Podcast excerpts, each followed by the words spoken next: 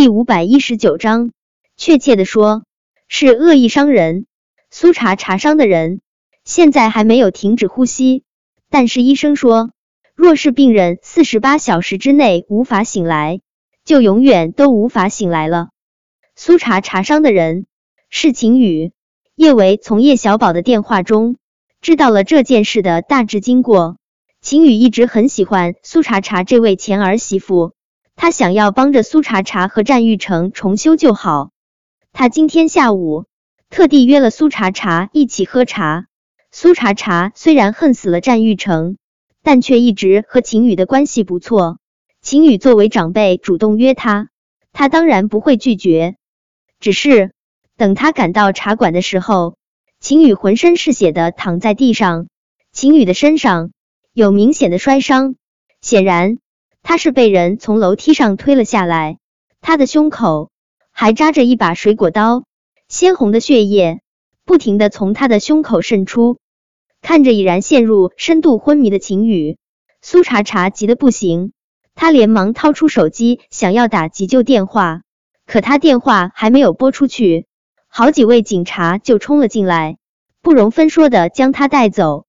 苏茶茶真的没有恶意伤害秦宇，但是茶馆中的几位服务员一致向警方证明，他们亲眼看到是苏茶茶跟秦宇起了冲突。后来他还把秦宇推下了楼梯。等他们听到声音赶过去的时候，苏茶茶早就已经将水果刀刺进了秦宇的胸口。那家茶馆。平日里顾客本来就少，今天下午更是只有苏茶茶和秦宇两位顾客，没有其他顾客能够作证。现场所有的人证就是这几位服务员，当然还有物证。茶馆中一楼的摄像头坏了，但是二楼的摄像头清晰的拍到了苏茶茶将秦宇推下楼的画面。再加上警察赶来的时候。苏茶茶正蹲在秦宇前面，苏茶茶恶意伤人的罪名洗脱不了。叶维当然不相信是苏茶茶杀了人，他想起了那次看到的在和孔生上床的视频中冒充苏茶茶的女人，他觉得这件事情最大的可能就是二楼上的那个女人是曾经假冒苏茶茶的女人，这是一个精心布置好的局。他随时监控着苏茶茶的一举一动，他知道苏茶茶过来的具体时间，他知道苏茶茶身上穿的衣服，他故意穿了和苏茶茶一模一样的衣服混淆视听。他也提前查探好了茶馆的情况，他知道一楼的摄像头是坏的，所以将秦宇推下楼梯，又将水果刀刺入秦宇的胸口后，他快速从一楼离开。而那个时候。苏茶茶刚好进入茶馆，二楼的服务员大致看到了那个女人将秦宇推下楼的一幕，再加上他和苏茶茶长得几乎一模一样，他们看到苏茶茶进来，自然认为苏茶茶是行凶后去而复返。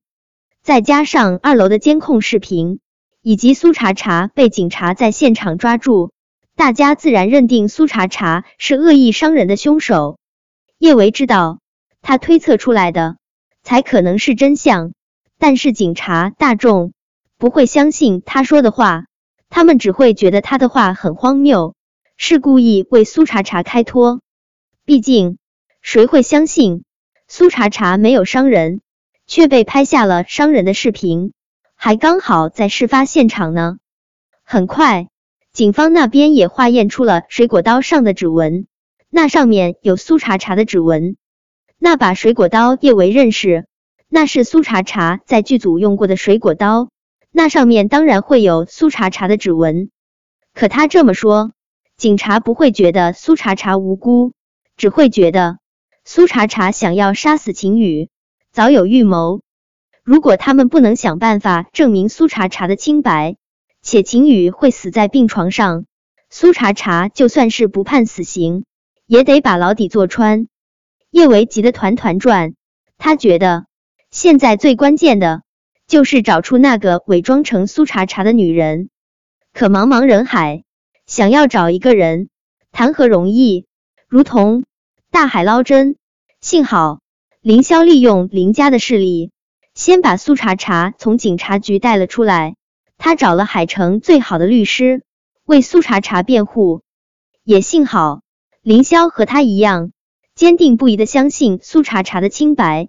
凌霄直接接了苏茶茶回福星小区，梁小芝也都担心苏茶茶现在的情况，叶伟也带了梁小芝一起过去。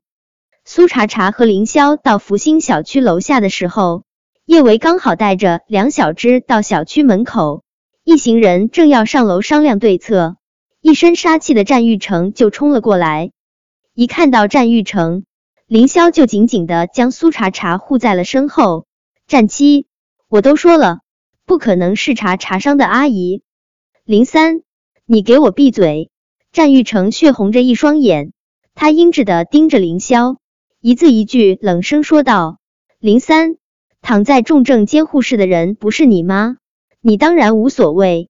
现在随时都可能死掉的人是我妈，是我亲妈。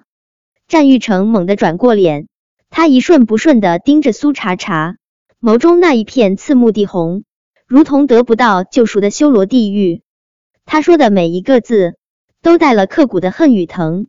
苏茶茶，为什么？你为什么要伤害我妈？你恨我？你怨我？你可以杀了我。我妈犯了什么错？你要要她的命？苏茶茶，你知道刚刚我过来的时候，医生说了什么吗？医生说我妈醒来的概率不到百分之十。苏茶茶，你把我妈还给我？战玉成，不是我伤的阿姨。